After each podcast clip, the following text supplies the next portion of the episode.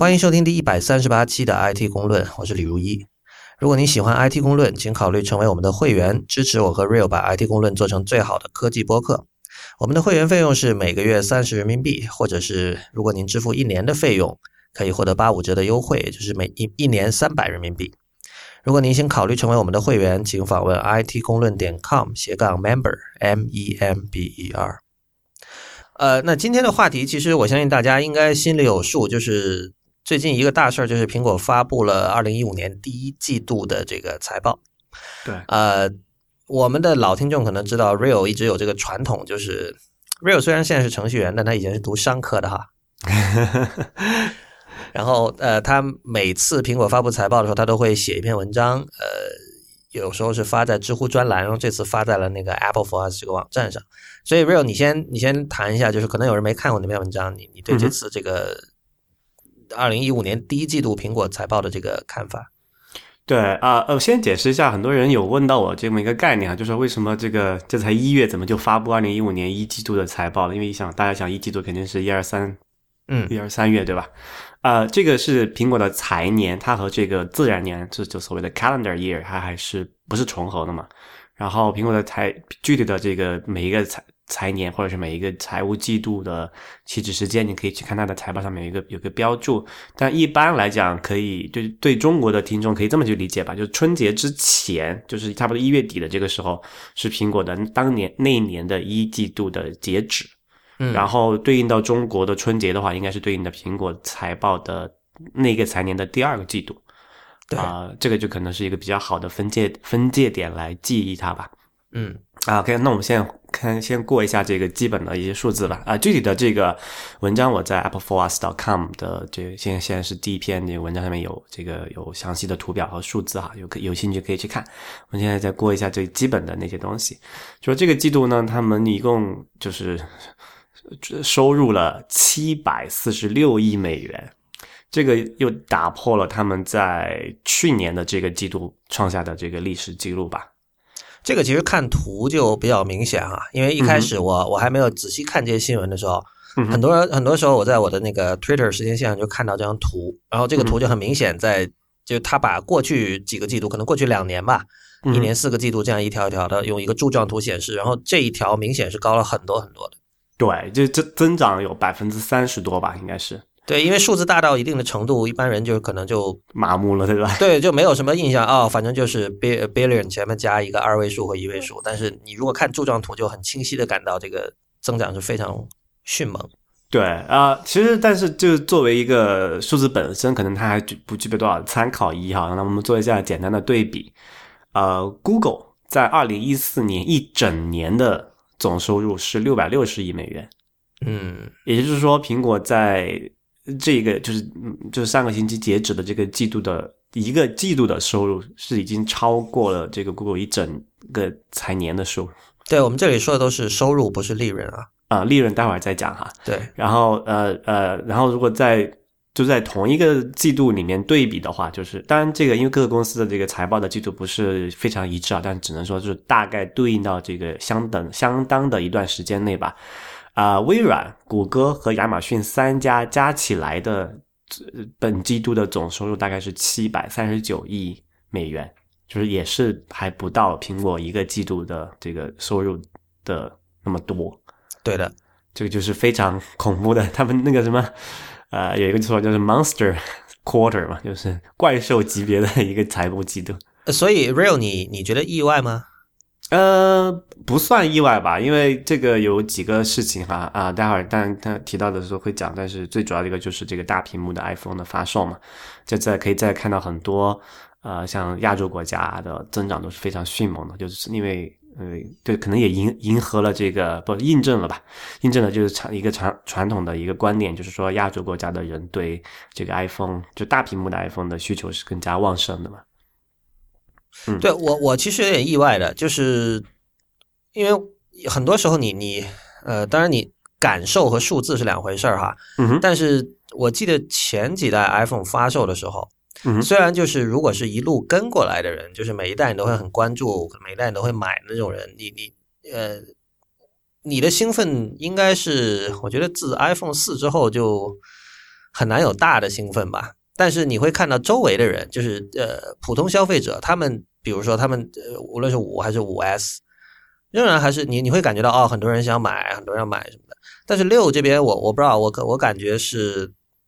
似乎就是兴奋感有所减弱，就总有一点说哦，你看人家做大屏，苹果也做大屏，现在苹果是一个跟随者，怎么怎么样，怎么怎么样。然后没想到实际上的数字和这个感受是是完全相反，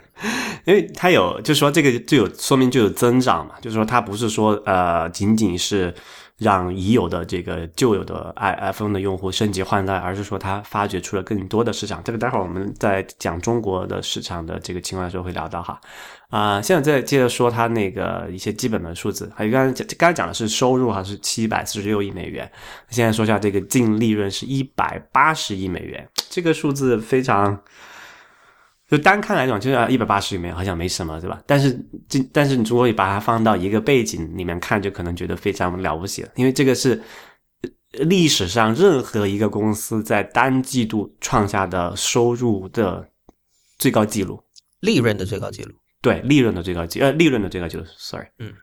对，就是说呃，然后排的排到那个榜上面的，就是的第二的，可能也是一百多亿美元的这个净利润的话，一般都是什么石油公司啊之类的东西。哦，苹果是就苹果是应该是唯一一家科技公司在里面的吧？所以成了这个 infrastructure 了。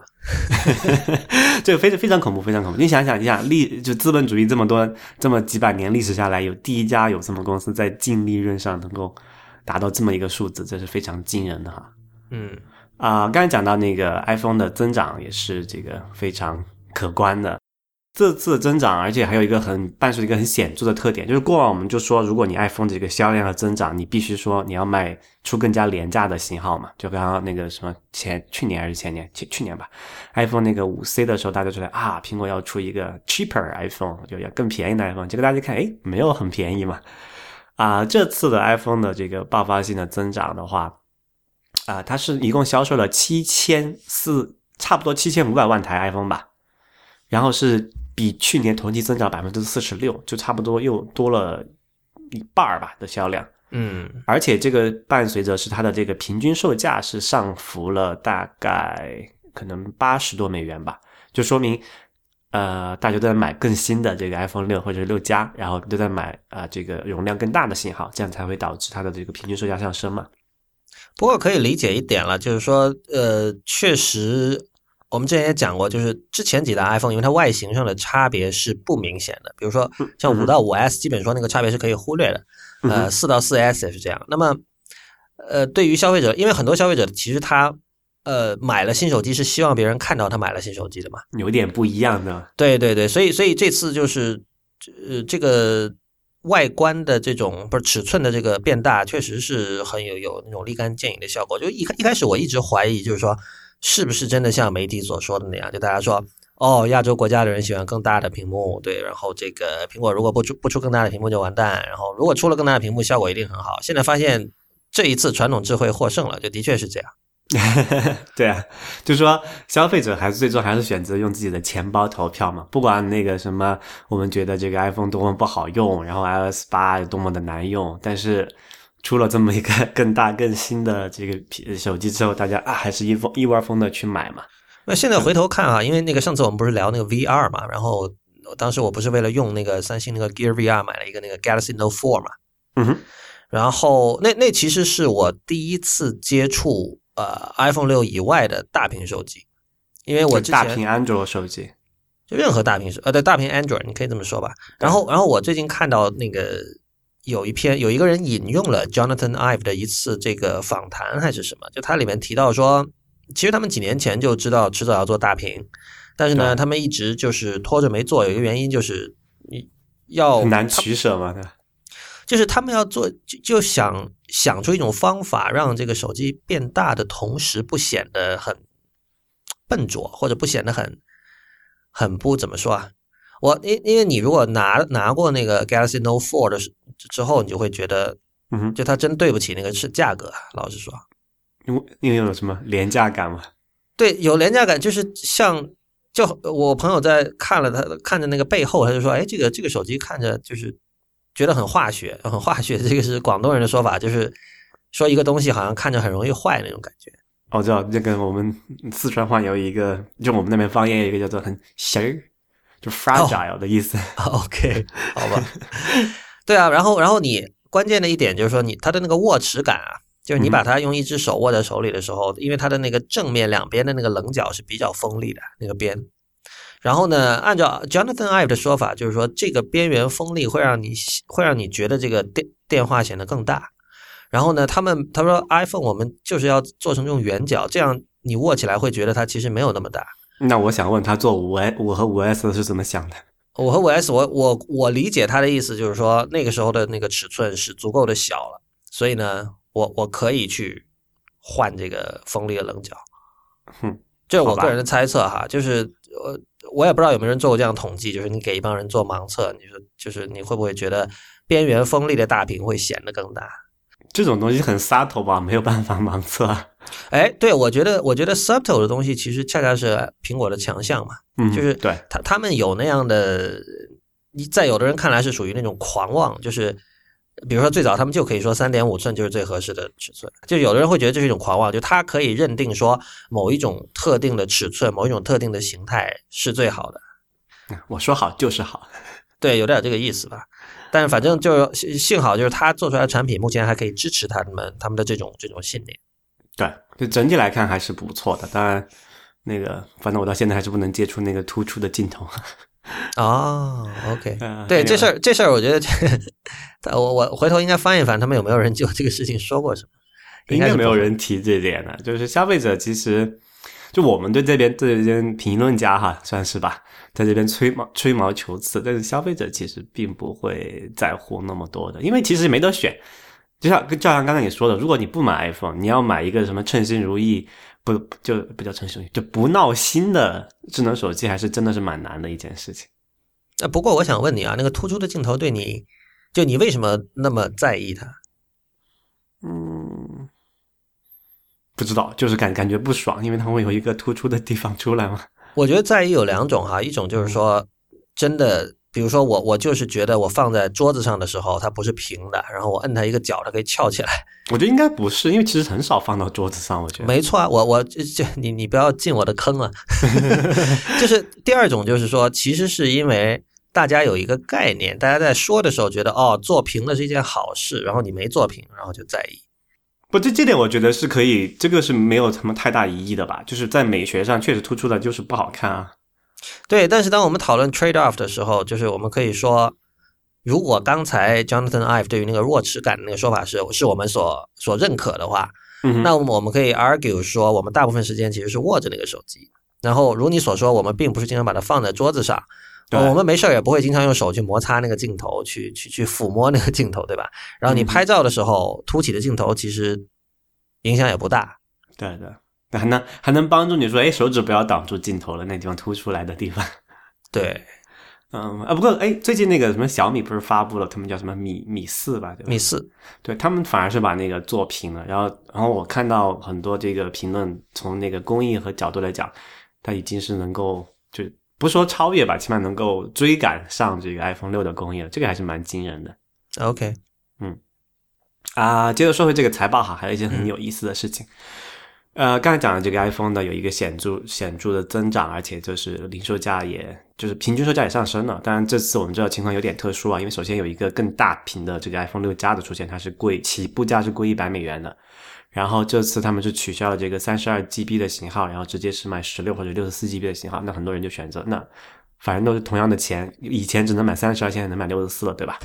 那就干脆也就升级了。那就可能这几个因素综合起来，导致这个啊这个平均售价是上去了。呃，与此形成鲜明对比的哈，已经对比了连续第四个季度了，就是 iPad 的销量，今这次是第四个季度的连续的销量的下滑。啊、本季度他们一共销售了两千一百四十二万台 iPad，是比去年的这个同一个季度是下降百分之十八，然后销售是九十亿美元，比比比去年同期是下降百分之二十二。然后这个是我们对比一下过去几个季度的区间来看，它是是比较悲观的一个前一个一个一个走势哈。你觉得就是当我们谈论这个 iPad 销量下降的时候，哈，这个就是这种下降的趋势有没有人们说的那么严重？因为就是不管怎么看，七千多万台它不是一个小数嘛。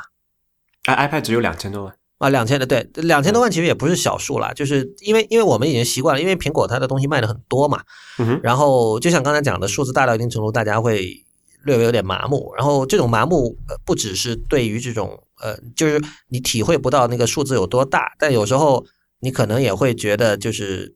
当把两个大数相比的时候，你会觉得那个小一点的那个觉得好少，但其实那个已经也是一个很大的数字了，对吧？嗯。我觉得是这样子吧，就是说 iPad 的这种销量，它如果是连续，而且是就是百分之十几、二十几的这种显比较显著的下滑的话，它说明一个问题，就是说这个产品线的定位可能会有一点不太好，特别是现在在这个季度的情况下啊，就说这个，因为过去我们觉得这个 iPhone 太小，然后你要阅读或者是看视频比较方便的话，肯定是 iPad 更好。那其实现在有这个 iPhone 六和六加出现之后，哈，这个这个是我一直的一个观点，就是说这种大屏幕的智能手机对中小屏幕的这种平板是有极强的替代效应的。比如说，我很难想象一个人同时会有一个 iPhone 六加和一个 iPad mini，这这简直就是没有没有没有意义嘛？你为什么要拿两个差不多就是不差的不太远的尺寸的东西？他们的他们的使用场合也差的不是特别远。而很显然，这个 iPhone 六它是有更好的一个适用性的，比如说你可以随时带出去，可以放兜里啊，然后还有这个三 G 吧，一般你没有没有没有三 G 的这个三 G 四 G 的 iPhone，但 iPad 你还得选一下这个东西。对，嗯，就有有些人就说这个这个，就知乎上有人也有可能持另外的观点，就是说只是因为这个 iPad 升级换代的周期长而已，就它更像是因为手机大多数是一两年一换嘛。然后这个台式电脑可能是五六年一换，嗯，iPad 可能的定位更介于更像是更倾向于是一个一个传统电脑的这个升级换代的周期，而不是这个 iPhone 的升级换代的周期。对此，我一直觉得就是就是什么呃因就是本末倒置的一个说法嘛，就是说如果一个东西你是经常使用的，你是一个呃就是它是你的生活中相当重要的一部分，就它的用力和场景都是。呃，对你来说都是呃呃非常非常重要的一个产品的话，你肯定会想着去把它赶到最新的一个一个代际去。但是这个这个我不太同意，就是嗯，因为你我我觉得手机得分开看，因为什么东西都不可能达到手机那样的使用频率。然后确实有一些东西，比如说你可以想象一下游戏机，呃，现在肯定还有很多人在玩 PS 三，那他可能是一个经常玩游戏的人，比如他可能每周有五天都会玩游戏，但是呃。这样的人是不是就是说一定会尽快的更新？我觉得不不一定吧。就是，然后笔记本电脑也是啊，比如说那个我的笔记本电脑也用了很多年。然后 iPad 我觉得一样，iPad 的话，呃，我我我现在主力的 iPad 还是 iPad 三嘛。然后 iPad 三你也知道，就是是出了名的比较慢，而且会经常会卡，说还会闪退。就是它它是应该说是相当糟糕的一代 iPad，但是我也忍了。对，但你为什么要忍呢？为什么你不能你不能忍五年才换一台 iPhone 呢？呃，因为，哎，这是个好问题哦，对吧？就其实你可以从，不管你从这个处理器的性能来讲，还是说实际使用的场景来看，你都可以拿同样的道理去说 iPhone 啊，你可以三年才换一个 iPhone 啊。比如说，我我的理解就，呃，这个这个可能就是，确实可能确实是你刚才说的吧，就是 iPhone 因为用的比 iPad 多很多嘛。所以速度上的迟滞对我的影响会更大，但是 iPad 的话，比如说你你看书这种事情，你不需要太快的处理器，然后当然偶尔玩游戏可能会会会，比如闪退，玩到一半闪退就很讨厌。但是，嗯哼，我觉得还是跟应用场景有关。或许我比如说如果看书、看漫画或者什么看 Instapaper 这种的话，你现在拿 iPad 二都没有什么问题。对，这其实我我想就是提到这一点，就是想引出另外一个事情，就是说为什么呃 iPhone 会有。就我们这这么想哈，iPhone 这么一个就最贵的也不叫最贵吧，就是绝对是高档的智能手机，它反而能够有这么良好的增长，而是说你看像三星啊这些东西的智能手机比较便宜的，反而没有那么良好的增长的势头。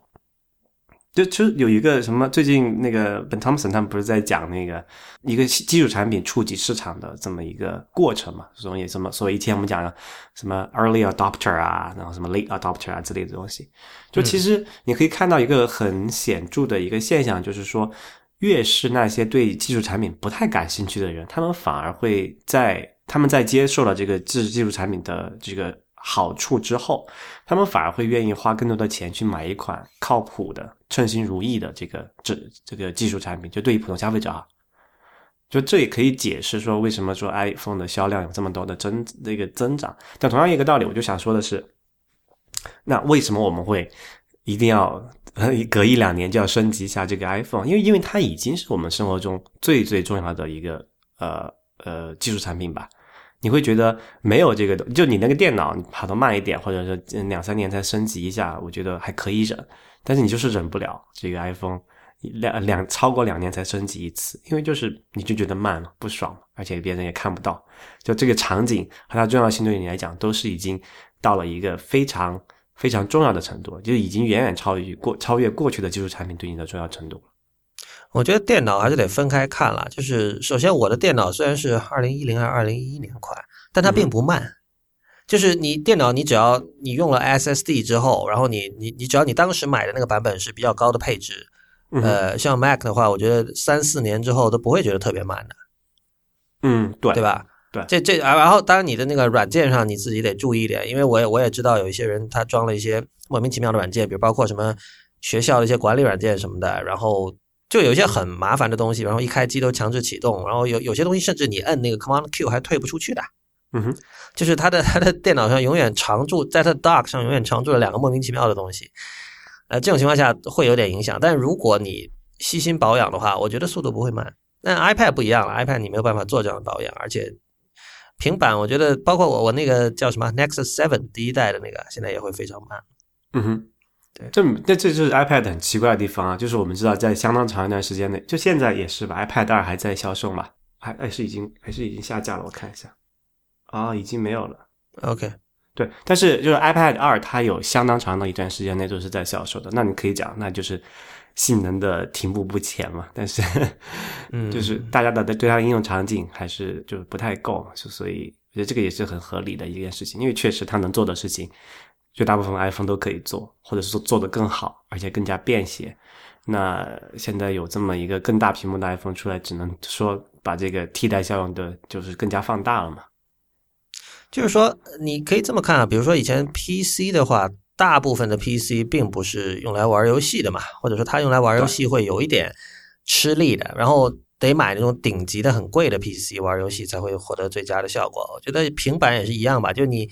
虽然它对对最新的这个 iPad，他们都会吹嘘说这个图形处理能力又高了多少多少多少，然后总会有一些游戏厂商会去利用这种能力，因为游戏在这方面一直是要这个 push the limits 的嘛。对。但是但是大部分人买这个东西过来，它的那种普通使用场景其实不需要特别快的 iPad。我想这也是我可以忍 iPad 三到今天的一个原因。而且这个数据也说明了一个问题，就是在这个 iPad 的平均售价在本季度是。就说从，就我们不是讲它有过去四个季度的销量的连续下滑嘛？它的那个平均售价也是连续下滑的，这说明一件事情，就是说大家并没有买最新款的这个 iPad，就说他可能买的很多更多的还是旧款的，因为觉得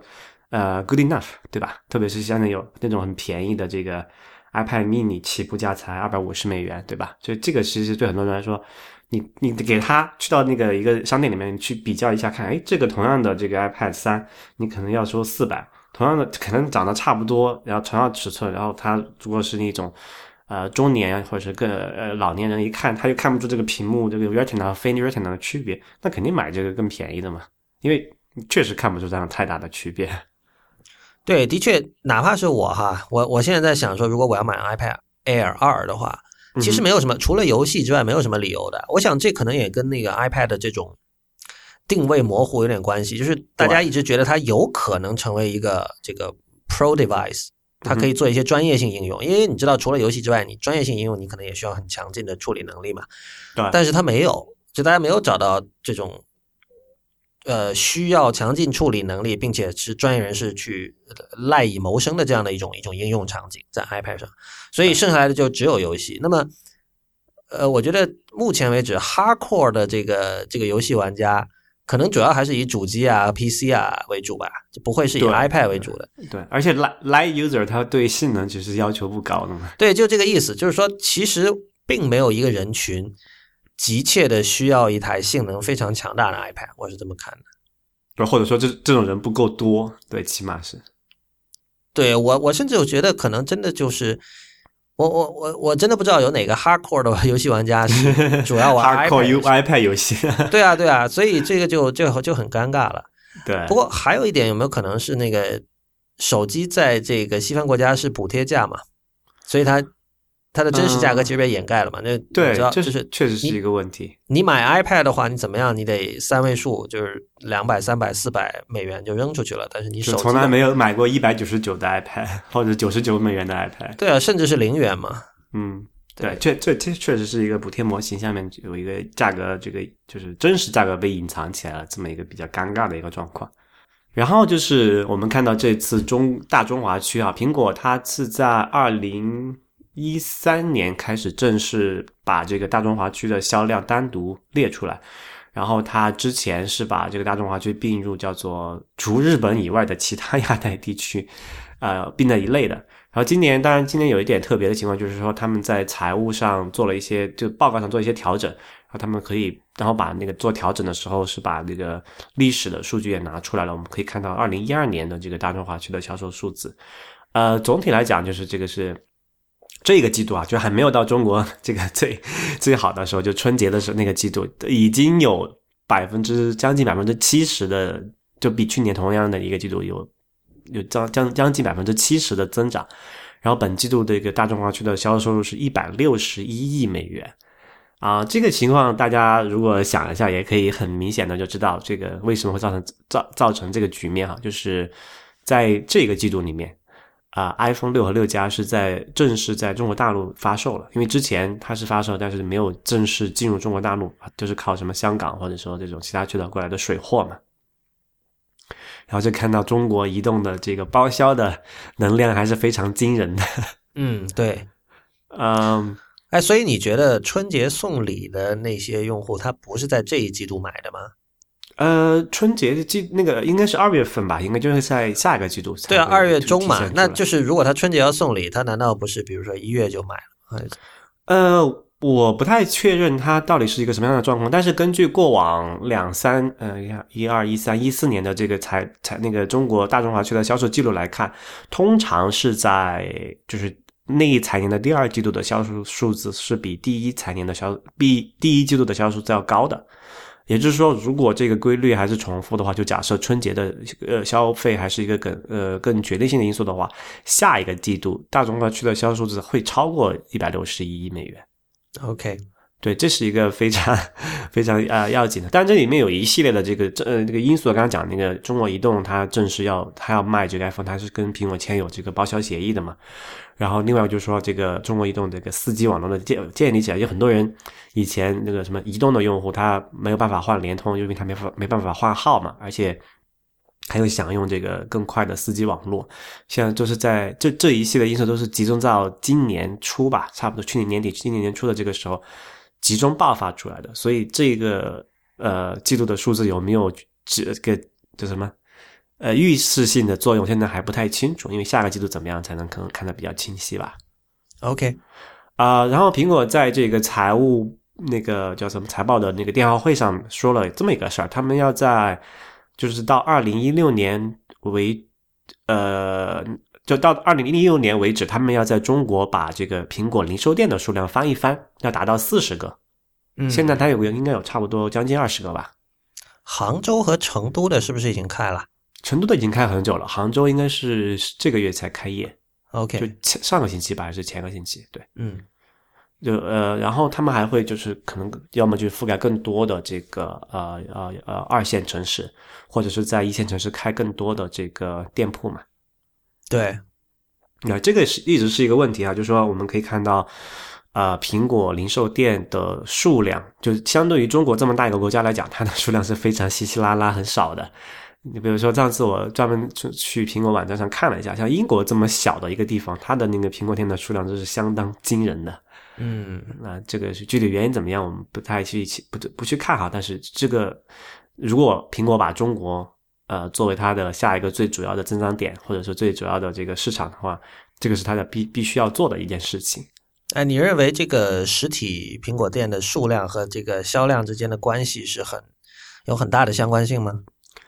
呃呃，这个有点意，这个问题很有意思啊。我没有一个很清晰的答案，但是有一个事情我可以讲一下，就是在过往的时候，苹果在财报里面是把苹果零售店，就包括这个线上和线下哈，就是线下的苹果那种官方的零呃零售店和线上商店，它的销售数字是单列出来的。就过去它的这个所谓的营业部门，它有这个什么美洲、欧洲、日本、大中华区，然后其他亚太地区之外，它还有单列一个叫做苹果零售。然后从今年的这个财报起，他们把这个苹果零售拆拆掉了，然后并就是按这个零售店所在的地区并入前面那几个按地区归类的这个数字里面去。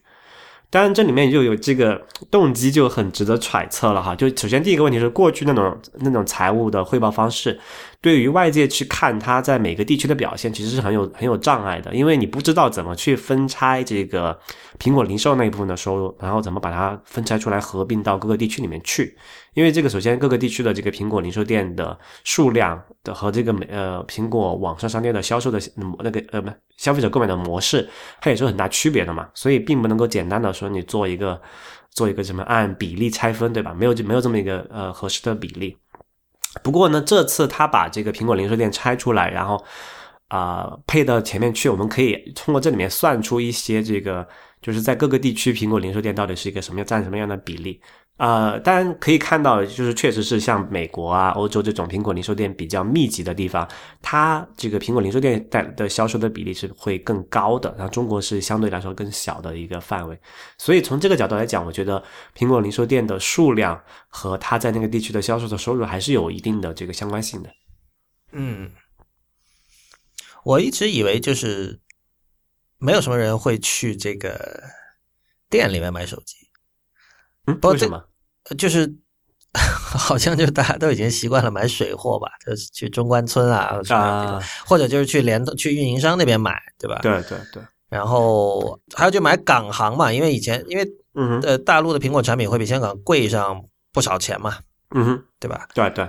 所以我一直觉得这个东西更多是一个品牌效应，就是你能你能时时刻在城市里见到这个品牌，然后见到它一个很。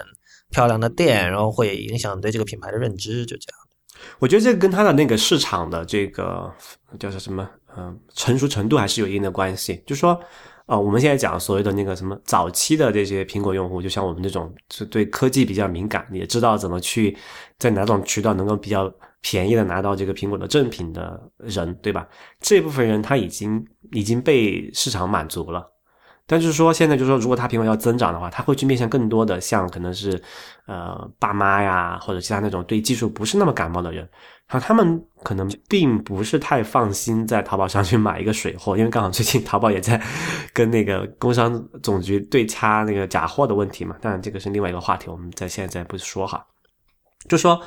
呃，如果他要去触及更多的这个 late adopter。就是更对技术不那么敏感，或者说对这些我我们所熟知的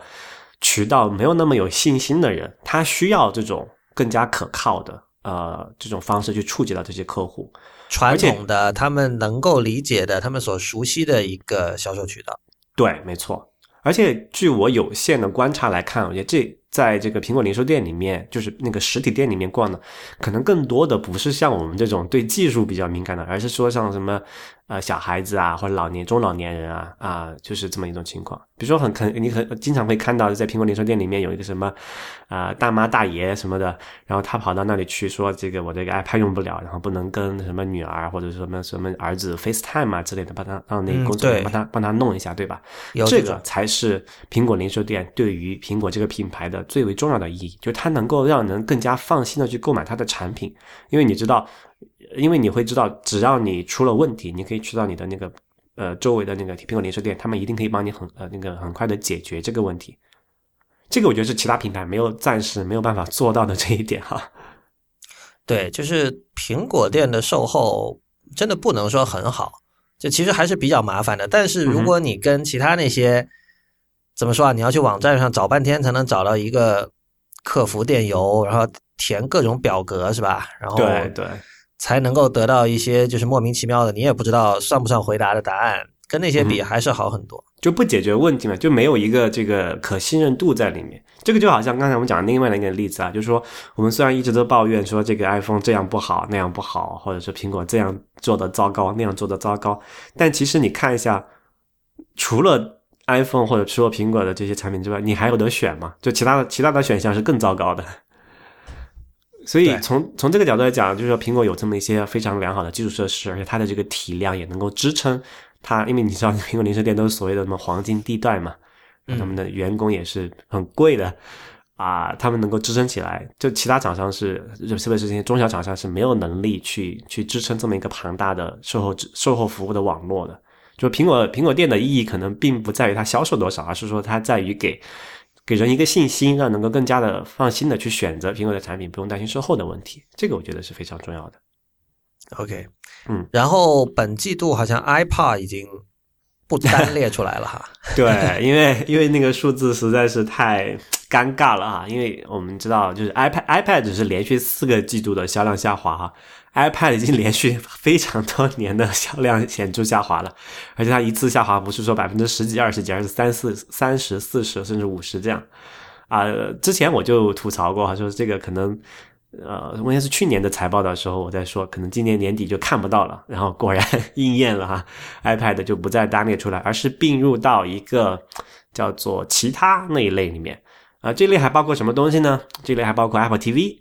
啊，Beats 耳机。还有其他像什么苹果的一些什么啊什么配件、配件能线缆啊、充电器啊、什么什么手机壳啊之类的东西。然后有谣传说这一类也会包含 Apple Watch，就是如果今年它四月份发售之后的话，也是在财报上也是会体现在这里面的。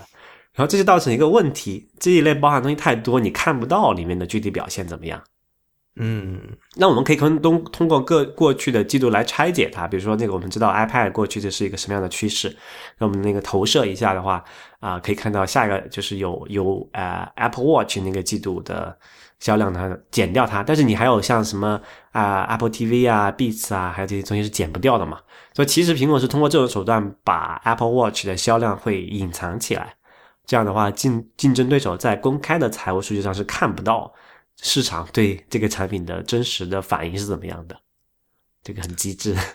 如果这个传言是真的，那岂不是说他们对 Apple Watch 其实有一点点保留哈？那就我觉得就是这样子啊，因为这个产品你出去看，我觉得他们现在不管是业内业外人士，我觉得现在推荐它的这个市场表现，应该都是心里没有底的吧？对。这个是一个呃应用场景还比较模糊，然后技术是属于就好像第一代 iPhone 一样嘛，就是你不知道它会怎么样，但是第一代肯定是很大风险的，所以把它藏起来，让外面的人少说废话，我觉得也是挺好的一个选择。呃，我觉得第一代 iPhone 他们他们显然有信心的多，他们知道会怎么样，就他们知道会火，对，因为这两个产品在这个。历史意义上还是挺不一样的，应该说，也很难说。如果他们 Apple Watch 做得好的话，说不定也可能开启另一个品类呢，对吧？嗯，但是我是对此持相对怀疑的态度吧。我也持相对怀疑的态度。不过你刚才呃，好像顺便提了一下，好像这个 Apple Watch 的具体的发售时间现在已经有一个确认的消息了。啊，对，这个在那个财报那个电话会上，Tim Cook 说了哈，就说他是在应该是在四月份。发布 April 就是发售，然后就有人问说：“你们说这个今年早些时候呢？”然后 Tim Cook 就 回了一句说：“嗯，对呀，早一某那个什么今年早些时候就是前四个月嘛，都可以，都算早些时候。”所以就说说得通的嘛，因为十二个月嘛。对，十二十二个月你分什么早中晚的话，就刚好切成四个月嘛。但是确实是比较。比较晚了，比我们想象的什么二月份要晚很多。你的意思就这个是，其实是说明有些东西还是在赶工。我觉得肯定是有很多东西没有完善好的，起码我们从那个就有一些风那个什么动向嘛，现在开发者不是有那个那个 WatchKit 可以用嘛，哎，可以去做模拟机。啊，你可以看到那些开发者在做的时候，其实还是挺多坑的，因为有现在的这个呃技术的限制，不能做到非常流畅的用户体验嘛。因为什么动画都没有，你要一帧一帧先上传上去，然后再调用，反正还是不是太好的一个体验，我觉得。OK，那然后这个售价怎么样？然后材质怎么样？还有我们大家最关心那个问题，那个什么纯金十八 K 纯金的那个表到底能不能升级？还有那种各种各样的问题都没有解决嘛，所以还是一个挺值得期待和观望的事情。对，嗯。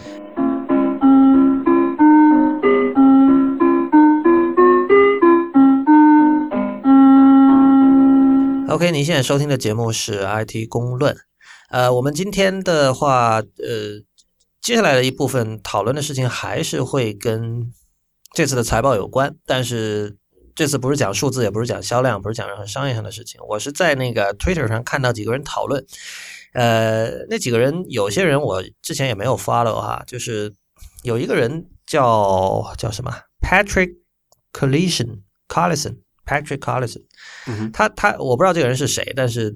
他在 Twitter 上说，他说那个因为 Tim Cook 在这次的这个财报的这个那是一个 conference call 是吧？因为我从来没有听过。对他就是一堆人打那个电话会嘛，就可能商业用户可能会对此比较熟悉啊。但是我想吐槽说那个音质真的是非常糟糕 啊，所以你有去听了啊？我有听，呃呃，我听了半截现场，然后我因为没赶上开场开场那一部分嘛，我是后来听的那个。呃，叫什么？就是录录制下来的前半部分。OK，呃，财这个财报会议在干嘛呢？就是大概是苹果的高层，但主要就是这个首席财务官嘛，CFO 和 Tim Cook 啊，差不多这这几个人，他会在那里，然后很多这种呃华尔街的分析师他们会问一些问题，然后他们会解答嘛，大概是这么一个东西，就是真人现场电话 QA。嗯，对，在这次这个 QA 里。Tim Cook 说了一句话，他说：“这个 Apple's mission is to make the greatest products on Earth and enrich the lives of others。”嗯，就是说呃，苹果的使命是呃制造世界上地球上最好的产品，那同时呢，去丰富呃人们的生活。嗯哼，然后呃，这个刚才说那个叫 Patrick Collison 的人，他说他更喜欢以前苹果的一个使命，就是他他。不知道从哪搞了一个截图，就是某篇文章里提到说，苹果的 official 的这个使命，official 的 mission 是这么说的：当时说，to make a contribution to the world by making tools for the mind that advanced humankind，就是说，呃，我我我们的使命是为世界做贡献。怎么做贡献呢？我们是要去做那些呃可以令人类继不断前进的为心智准备的工具。这个这个是个临临时的机场翻译啊，就不但但希望大家能够明白这个意思，就是，嗯哼，就很明显他的要做的事情不一样，好吗？就其实看一下他的那个两个 mission statement 的历史背景还是蛮蛮清晰的哈。就是说这个，我们先说一下这个 mission statement 是干嘛？就是一个企业说宣称我的什么企业的使命是什么的时候，他总是要。结合他当下或者是他想要做到的一些事情来看嘛。那在过往他在那个旧的 mission statement 的时候，苹果是一个小企业嘛，你可以说按 按今天的标准来比，它绝对是一个很小不点的一个企业啊。然后那个时候它的客户群也很小，都是一些什么所谓的创造力人士，就是什么。当时他有一个那个什么 think different 的那个广告的那个一个一系列的广告片嘛。就是也是说什么什么爱因斯坦呀，什么居里夫人啊那些所谓人类历史上呃做出过杰出贡献的人，对吧？啊，他们是说他的那个做的那些生产力工具，就是说，呃，我们的用户在用这个 Mac 或者苹果的其他产品的时候，是要呃为人类的什么进步做出一些贡献的。但其实你可以看到，在他就乔乔平呃乔布斯回归之后的，那么到现在为止，就特别是最近十年吧，苹果的这个消费者群体，他已经远远超出了当年的那些所谓的创创造力人士。呃，或者你换个角度来这么来看，你说这现在买个人买个什么 iPhone 或者买个 iPod，呃，包括是买个那个什么啊呃 iPad 这这类东西，它。真的能为人类进步做出什么贡献吗？我觉得也很难说，对吧？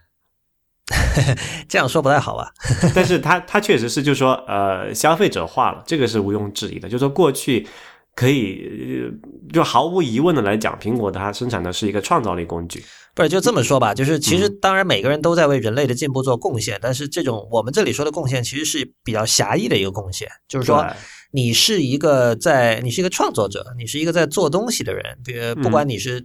做给别人用的工具，还是你是做这个艺术，对吧？你是给人带来这种审美的愉悦，带来娱乐，对你是个 entertainer。这我们我们是指的这一类的类的贡献。嗯然后苹果的话，它确实，因为我我我不知道旧版的那个 mission statement 具具体是哪一年哈，嗯但是那个话就是肯定很容易让人，就你你你可以想象那个那句话可能是乔布斯自己写的，因为我们之前也讲过很多次，就是乔布斯有一句呃很著名的比喻，就是他把电脑比喻成人类心智的这个自行车。对，我觉得这里可能先要呃说明一下 mind 这个词的意思哈，就是 mind 它是我把它翻译成心智哈，就是它它不只是跟你的智力、你的头脑相关，它跟你的感觉是相关的。就如果你去查英英字典的话，你可以看到 mind 它是跟 feel 是有关系的东西，它不只是你想的事情，也是也是你感知到的东西，就所以就有点像我们说的心灵这个意思吧。对，所以，所以，所以，当他说是给 mind 用的自行车的时候，指的是给心智用的自行车。所以，呃，在那个时候，他是真的是很看重，就是说我怎么理解这个自行车哈，就是这个工具你是需要学习才能够使用的。嗯哼，对吧？我我是我是可以给你很强大的工具，但是你知道，很多时候强大的工具意味着开放性。开放性的意思就是说我这个工具可以用来做很多很多的事情，但是它一开始并没有明确的告诉你。他可能比如他手册里告诉你说，哦，我这工具非常强大。我我觉得很典型的例子是那个像 Alfred 那种东西嘛，嗯，像 Alfred 或者 Quicksilver 或者 Launchbar，你你看最初我开始用他们的时候，就是他们的那些教程啊，或者是 documentation 一定会写这个工具非常非常 versatile。其实对于初学者来说，这句话是有点让人害怕的。对啊，选项太多，不知所措。对啊，你对你太 versatile，你你给我一个好不好？你不要说那么多，你你给我一个用途，我我我想知道最重要的用途是什么，然后我就照着那么用。这个是今天的苹果的 mission statement 所取悦的那些人，应该这么说。嗯但是就是当一个就是所谓的这种呃给新智用的自行车这样的比喻里的所谓的工具，是一个开放性很大的工具，所以那个时候应该说它对于呃使用这些工具的人的要求也会更高，对吧？嗯哼，然后我看到这个这个人发了这条之后呢，那个就是 Twitter 上有个叫 at worry dream，他就是那个 Brad Victor，你你知道这个人吗？Real？他以前是苹果员工，非常厉害的一个人。他是对对对他有很多那种创造力工具的，叫什么？就他有一些非常很新奇的想法吧，我觉得。对他，他以前是做 UX 和 UI 的嘛，就是嗯 iPhone 的那些他有参与，但是他近年来最重要的是他他已经进入一种很深层次的思考了，就是就是人类和信息的关系啊，人类如何沟通啊，诸诸如此类，大家可以去看他的那个网站，是 worrydream.net 还是 worrydream.com，呃，上面有很多他做的那种副媒体的 essay，就是它是一篇很长的文章。呃，就是很深入的去探讨一个话题，但他做了很多那种动画呀、呃图表啊，来试图来帮助自己说明自己的想法，就这样。嗯然后他就说，他说大家可以现在去做个实验，就是去 apple 点 com 斜杠 os ten，去这个页面去找他所呃宣扬的那些功能哈，因为因为你现在去这个页面，你看到是 Yosemite 嘛，最新版的 OS ten，你可以看它那个所宣扬那些功能里有百分之多少是和这个 Bicycle for the Mind 有关系的。所以，然后，然后他们就开始讨论，讨论，讨论，讨论。最后呢，这个也是这个 Word Dream，他又给了一个链接。这个，这这个人我从来没有听说过。这一个一个 Tumblr 博客叫这个 alecresnick.com，a l e c r e s n i c k.com。那么他写了一篇文章，叫这个从自行车到跑步机。那么他一开始就引了乔布斯那个自行车 Bicycle for the Mind 的那个原文嘛。然后接下来他那那个是在二零零，反正是二十二十多年前说的。然后接下来他又引了二零一三还是一四年，Cellcon 就是那个 Khan Academy 那个线上教育网站那个人的一段话，就是他之前也讲讲了很多。然后他那个 Cellcon 在自己的演讲里引述了乔布斯的那个比喻，他说大家都知道乔布斯说过很有名的话，他说呃这个电脑是，但是他记错了。他说他以为乔布斯说的是电脑是这个大脑的跑步机，就是 treadmill for the brain。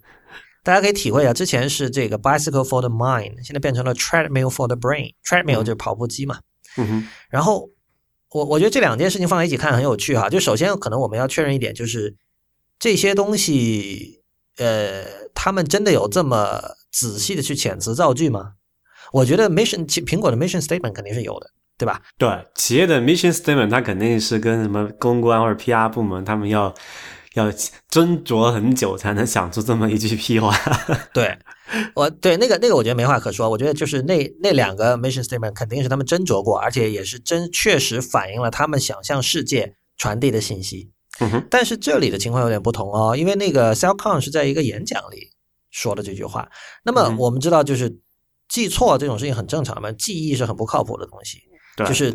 bicycle for the mind，bicycle treadmill。你知道我们现在健身房又有 bicycle 又有 treadmill，是吧？差不多是吧？反正对，就就反正都是这这这身体保持不动，腿在那儿拼命的蹬，就那两种东西。然后 brain mind 这两者的区别哈，你如果不是那么咬文嚼字的话，好像也没什么区别哈。但但是我恰恰觉得这是一个，你可以说这是一种无心之失，就是说漏嘴了的一个现象。我我觉得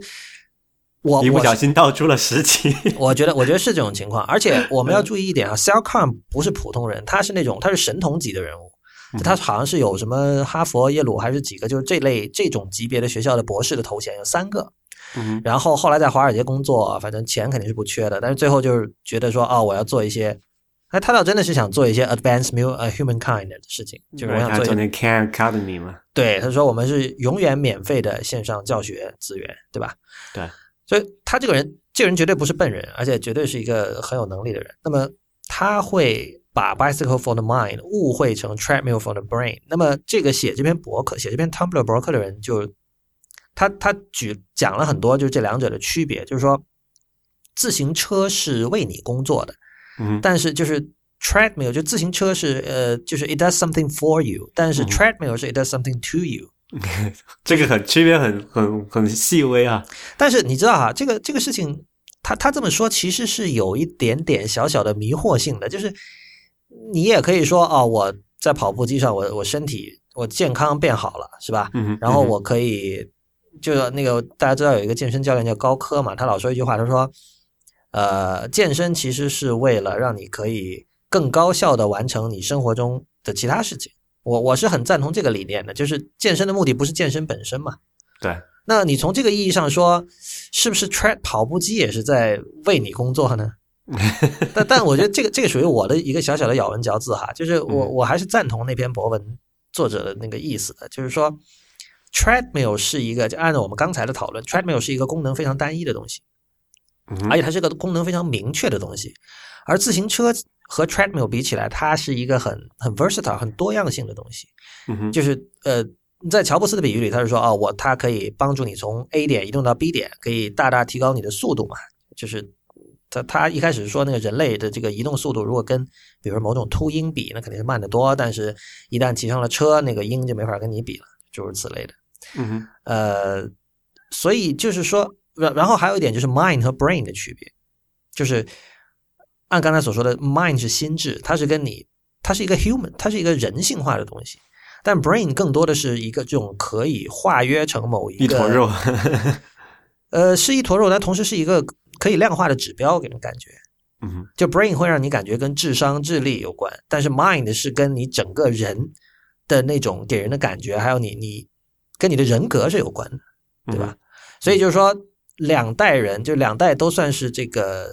呃，怎么说信息技术的重要人物吧？他们对于这个东西的理解是有这样的一个很微妙的区别。我觉得这个是值得大家去反思的，去去思考的一件事情。嗯，然后这里就要引出另外一个话题，就是呃，首先跟大家呃宣布一个消息啊，这个消息其实是 IPN 的消息，就是《太医来了》这个节目。呃，原本是本呃原本是每周二播出嘛，然后从明天的这期开始，太医来了会每期都分成上下两部分，就是呃这个也是三位太医，就是考虑到很多这个他们的听众平时这个可支配的大段的时间比较少嘛，因为大家知道太医来了，他每一集会分成每一集大约长度是一个小时，甚至有时候会更长，那么很多听众就会觉得会有心理压力，就是说我 他他倒他倒不是说一周抽不出。就是累积加起来一个小时的时间，而是他会觉得说，哎呀，我一看到一个小时好长，不听了。所以呢，以后我们会每期分成上下两部分，然后在周二和周四放出。呃，但是 real，我我是想跟你讨论一下这个问题，我为什么要放在就本来这种这种 announcement 一般不会在 IT 公论里说啊。但我觉得这里涉及一个有趣的事儿，因为昨天初阳就是呃，他一来了主播跟我讲这个事情的时候，我跟他还争了一番。嗯哼，就是我是反对这种做法的，就我完全可以理解说他们背后的理据，就是说，就像刚才讲那些，就是呃，听众时间不够，而且会有心理压力。然后初阳认为这种这种把节目分开的做法是为听众着想，但我觉得哈，就是就但是这很奇怪，你觉得很奇怪啊？那这个又不是广播电视或者是什么收音机，你听不完那就暂停呗，那有空再接着听嘛。这不就是技术给我们的选择吗？哎，没错，这就是我刚当时跟初阳说的，就是说我首先问他，我说如果你觉得大家时间不够的话。那你为什么不把干脆把每期的时间你就限制在三分钟？你一期节目就是三十分钟以内，比如说，是吧？然后他说这不可能，他说因为我们谈论的话题都可能就是相对有一定的有一定的深度，可能三十分钟是说不清楚的。嗯哼。那我说好，我说没问题。其实这本身就是你的一个，就你需要给听众一个信号，或者说你这个时间长度本身是给听众的一个信号，就是我们的话题不是短平快的话题。对我我们的话题是需要三十分钟到一个小时的时间才能够说得清楚的。那么我们以这个原点开始讨论哈。那么有两种做法，就是说刚才那是现实一，就是说我们的话题需要比较长的时间才能够说清楚。但是现实二是说大家确实没有足够的时间，这个是一个事实，不需要否认，对吧？大家都很忙。就一般人就是上下班交通可能也就半小时左右吧，平均来看哈。对的，然后，然后当然就是 real，你刚才说的也是我昨天跟初阳呃所主张的一点，就是说这恰恰就是技术的好处啊，就是说播客客户端它可以自动记录你上一次听到了哪里，对吧？嗯哼，呃，你不需要自己去记，你呃，与其说分成两期，我就还是一期，然后你比如说我我我现在周二、周四上是吧？我现在还是一个小时，我不分割，然后你周二听了一半，你周四再听下一半喽。对啊，或者说是，比如说，呃，像我经常就这种情况，比如说，呃，我不可能一天有一整段的，可能连半个小时都没有的话，那我可能比如说一次听个十来分钟这样。对啊，对，你知道，像我们上次说那个 debug 那种三个多小时的，那可能要听十几次才听完的。但那个都是别人的例子啊，那那 B 节目，呃，不 B 网络还有另外一个节目，就是我主我和如涛主呃主播的那个内核恐慌，也是经常很长的两个半小时。对啊，对啊，对啊，对，呃，两个半小时，但你们两周一期，我我倒没有看到，我没有看到任何人抱怨你们的长度。呃，有一个，呃，最近其实有人抱怨另一个一个事儿，就是说这个是一个，哎，反正这个是一个技术的限制吧，就说，哎，iOS 它如果你是用这个就移动网络，你不是 WiFi 的情况下，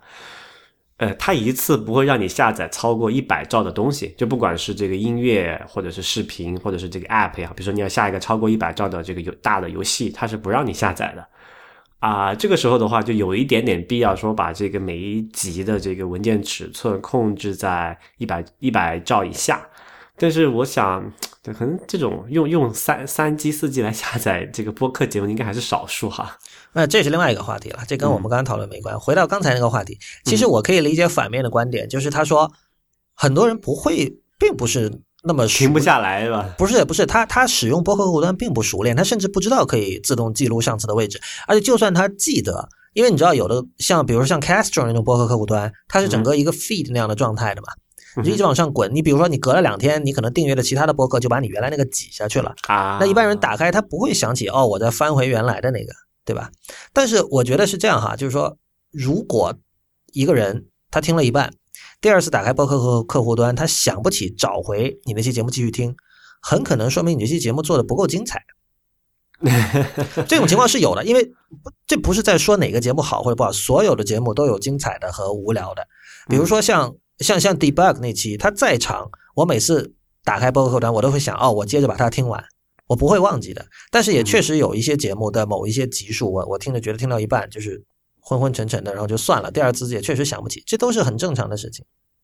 对吧？对，这是一个方面。那我想的另外一个方面就是说，但你这次说的是，就是说可能是节目本身的原因造成的，这个观众想不起来，就那就忘掉了。但呃，另外一个方面哈，就是说如果节目那期节目太精彩，那也没有说观众停不下来呢。就是说他没有呃一个小时时间听，但是他又很想接着说，哎，然后怎么样了，对吧？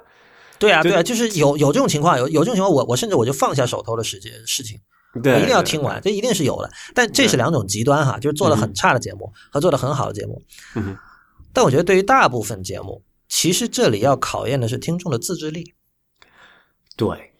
就是说，呃，这里的问题就是说，你要就无论是做产品还是做做播客，做任何内容哈，你要宠爱用户到哪一步？就是我们都说哦，要为听众着想，要为用户着想，要让用户的工作变得简单。但这件事情不是这么非黑即白的。比如说，如果你做一个支付产品，本来要点五次才能支付，然后你现在点两次就可以支付了，这个一般来说肯定是个进步吧。除非就是那个你的客户是一个对安全性要求巨高的人，他宁愿多点一次，然后增加安全性。这这这属于例外的情况，但大部分情况我们可以说这是一个进步。但是有些情况不是这样的，比如说，如果像我我我想我跟初阳就太医来了的主播有一个共识，就是说这是一档追求一定程度的深度的节目，那么我们需要一定的长时间的聆听。那这里就有这样的一个问题，你你可以你说我对于深度的内容完全没兴趣，OK，那你不要听。对吧？那么，如果你选择了听，我希望你能够投入一定的，你能够有一定的投入，不管是时间上的，还是说我认真对待这个节目，下次我能够想得起继续听。如果一个听众是说，哦，我没有办法，那我我我就是想不起来，我下次我现在事情太多了，那我觉得要么是你对这个节目不重视，这也 OK，那你不听就不听，因为这个。本身没有没有人逼你听嘛，这是一个双方的双向选择。另一方面，我觉得你是不是应该反省一下你对你的生活的这种控制力？就是说，你你会不会是那种办了健身卡然后一年只去五次的人？大部分人都是这样的嘛，这个没有办法。不是我，我觉得这个就是一个，就我我不认可的是永远要去宠爱用户，永远要讨好用户的这样的一种做产品的方法。因为如果所有的人都这样做产品，所有人做这样做内容，最终。一定会是那种怎么说啊？就是我你知道，很多人会去说啊，你看他虽然用个智能手机，但是他只用那些预装的 app，或者他只用一些大家都用的 app，很没有意思。嗯哼，就是你你做产你做内容做产品的人越是这样，这种情况就会越明显。但我知道，我我理解你说的这个这个是不太好的一个现象，但是现实就是这样子啊，大部分人人性是很脆弱的，就不要去考验人性了。这就回到刚才说的那个苹果的两个 mission statement 的问题了。嗯哼，就说你你究竟是希望去 advance humankind，还是你是希望去 enrich the lives of others？那他已经做出选择了吗？对，我觉得这就是这个问题，就是你的你的产品或者你的这个定位，你不是说想去刚才讲，你不是想去 advance humankind 的时候，那。那一个很自然而然的选择，那你把现现就是你已有的消费者照顾得很舒服啊。哎，但我恰恰觉得太医来了是为了 advance，可能不是 humankind 这么大，但他至少因为他们是有一定的科普的性质嘛，他希望让本身不了解某些医学内幕和医学真相的人去知道，去增加他们在医学方面的知识，这样最终是希望能够促成。比如说改善现在的医患关系啊，这当然是很小很弱的一步，但它仍然是一步。啊他们三个人显然是有这方面的理想的，这个是毫无疑问的。我不认为就 enrich the lives of others 这个比较像是一个 entertainer 说的话，就是说，比如你是一个说说相声的，或者你是个歌手，对吧？或者你是一个电影导演，那那你你可以这么讲。但是我恰恰觉得太医是为了 advance 某些东西的，所以我我觉得这里会有一个。就我我觉得，我觉得他的思考会有一点点偏差咯，就这样。嗯，就这种问题，我我也有有有想过哈。我觉得可能选择并不是那么非黑即白的，就说你不是说啊，我一定要选择。就如果我的这个节目的初衷是去。去一下，想要这个提高人的这个认知，或者说是缓解某些这个社会矛盾，那我就要去做一些什么样的事情。那么我的采取的手段就一定是这样。那我也能理解初阳他选择这样的一个一个出发点吧，就是说有两种改变这个社会的方法，一种就是说啊比较激进的说，那我我们看我们希望达到一个什么样的一个程度，那我们所有人就按这个很苦行僧的方法去达到那个程度。那比如说你要去。啊，身体健康，那你就天天去健身，那就这样好了。但是能坚持下来做这样一一件事情的人是相当少的。比如说，我知道你会去健身，但是其实很多人坚持真的坚持不下来去去健身的啊。那么，如果这个现状是这样子，那我们可不可以采用一种让他们更加舒服的方式去达到同样或者是的目的呢？所以没错，虽然是有点迂回，但是总比直接放弃掉好，对吧？那这个这个这个度非常难把握，我觉得。对，这确实是很难很难把握的一件事情。就好像刚才你讲的，比如说，如果这叫叫太医来了，他们这个节目的初衷是去去去让促进这个医医呃病人和这个呃医疗从业人士之间的这个互相的了解的话，那么那我他确实是应该选择一种更加温和的方式去把这些话这些这种平时很难听到的话题传达出去。那么这种时候做一些必要的什么所谓的 growth hack 吧，就刚才讲的是种增长的一些小技巧，比如说，那我们本来是每期可能一个小时的节目，那么剪成一半三十分钟，大家觉得哎还能够接受。那这样也可以，那刚才因为那个排名刷新的关系，能够提高出镜率。那这样是不是说对这个增长用户的基数更好呢？那么如果中增如果用户的基数增长呢？虽然我们不能保证说所有人都能理解他们的观点，但起码能说能能让更多人听到或者是呃看到不同的呃同一个事情的不不同一面，这个其实也可能也是一种好事。你说的对，就是说这这里就涉及到初阳说的那个心理压力的问题。嗯，就就是呃。就是有很多人认为长节目我看了我就怕我或者说我就懒得去听，对吧？那么如果你采取我这种比较顽固的做法，可能你就失去了这些听众。那么换言之，呃，我我们就假设你说是真知灼见哈，就你的真知灼见就没有办法传递到那个人耳朵里。那么你是觉得那样更好呢，还是觉得你稍微放松一点，妥协一下，然后让他去听？嗯哼。但是这个问题是没有答案的，而且甚至你你做出了选择之后。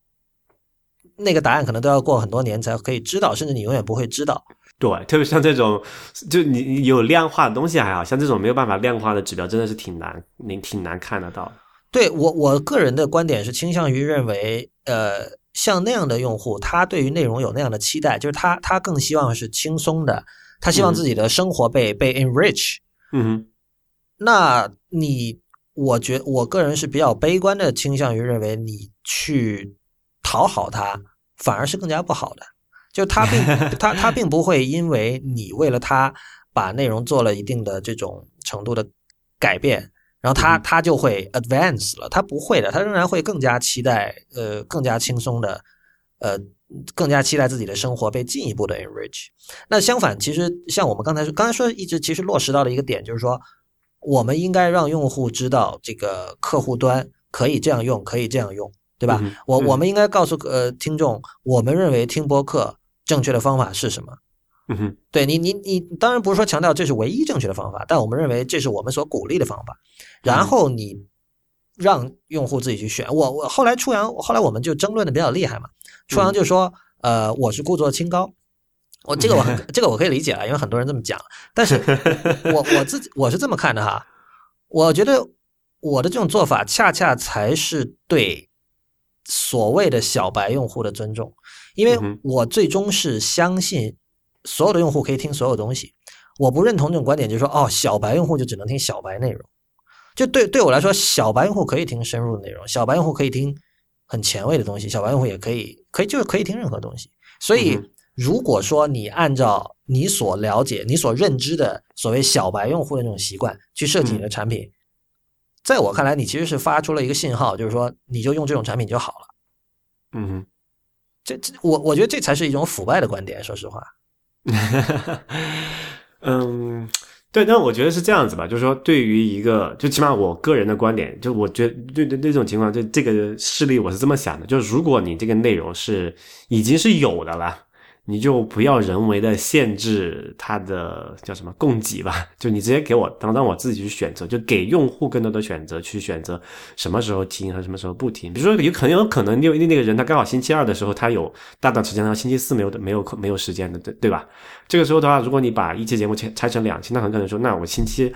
星期二的时候听的不爽，星期四的时候我有没空听，其实就还是挺难受的。对，就是其实就再怎么说，呃，把它一分成上下两级的这种做法哈，其实是更接近于现在苹果的 mission statement。就你给的 你给的选择是少了，因为你知道，那对于那些想周二一次过听完的人，他就没办法了，对吧？他得等到周四。那当然，你说啊，我有个办法，我可以呃，我可以同时在周二把上下两集放出来，这样仍然是两集，每集的时间不超过三十分钟，看起来那个心理压力没有那么大。嗯，但是这其实是更麻烦了呀，这样。对啊，比如说我我经常我要我比如说我有时候去呃做一个什么长时间的工作的时候，可能中途是不太方便去再用手机调东西的。这个时候如果你上下两集的话，可能它首先它可能不是连续的。中间可能插了别的东西，对，然后我就还得在那边，而而且你两集之间衔接的时候，你肯定有个什么开场结尾吧？我觉得我得再多听一遍，对吧？对，就其实都是有各有利弊的，我觉得。对对对，这个确实有点吹毛求疵了，但是就是说，呃，不分割其实恰恰是给人更多的选择，而我们从来都知道，更多的选择意味着对于受众更多的要求，受众要做出更多的工。呃，要自己要做出更多的工作，对吧？你得去了解客户端的使用方法，啊，你你得记着有这么个事儿，关键对你得记着有这么个事儿，下次还得继续把它继续听完 啊。就是，唉，怎么说？其实可能这也从某种程度反映出现在的这个，就是起码大家所广泛使用的播客客户端做的还不够好。就起码我自己的体验，就是我的主力是用那个苹果的那个那个叫做播客那个软件嘛。就其实它是有很多，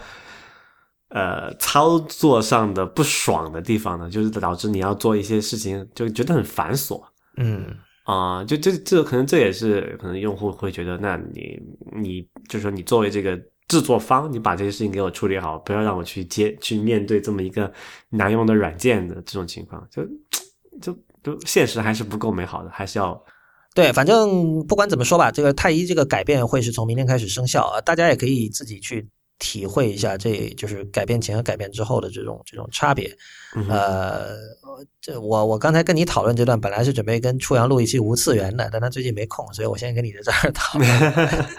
呃，那我们今天这期节目就到这里结束，谢谢大家的收听。如果您喜欢 IT 公论，请考虑成为我们的会员，支持我和 Real 把 IT 公论做成最好的科技播客。我们的会员费用是每个月三十人民币，如果您一次支付一年的费用，还可以获得八五折优惠，也就是三百元一年。如果您考虑成为会员的话，请访问 it 公论点 com 斜杠 m e m b e r，也就是斜杠 member。那么也欢迎大家在社交网络关注 IT 公论，在新浪微博叫 IT 公论，IT 公论的公，IT 公论的论，在 Twitter 和 Instagram 都是叫 IT 公论的全拼。同时也欢迎大家收听 IPM 博客网络旗下的另外五档节目，刚才提到了的《太医来了》，然后还有《未知道》《内核恐慌》《流行通信》以及《无次元》。我们下期再见。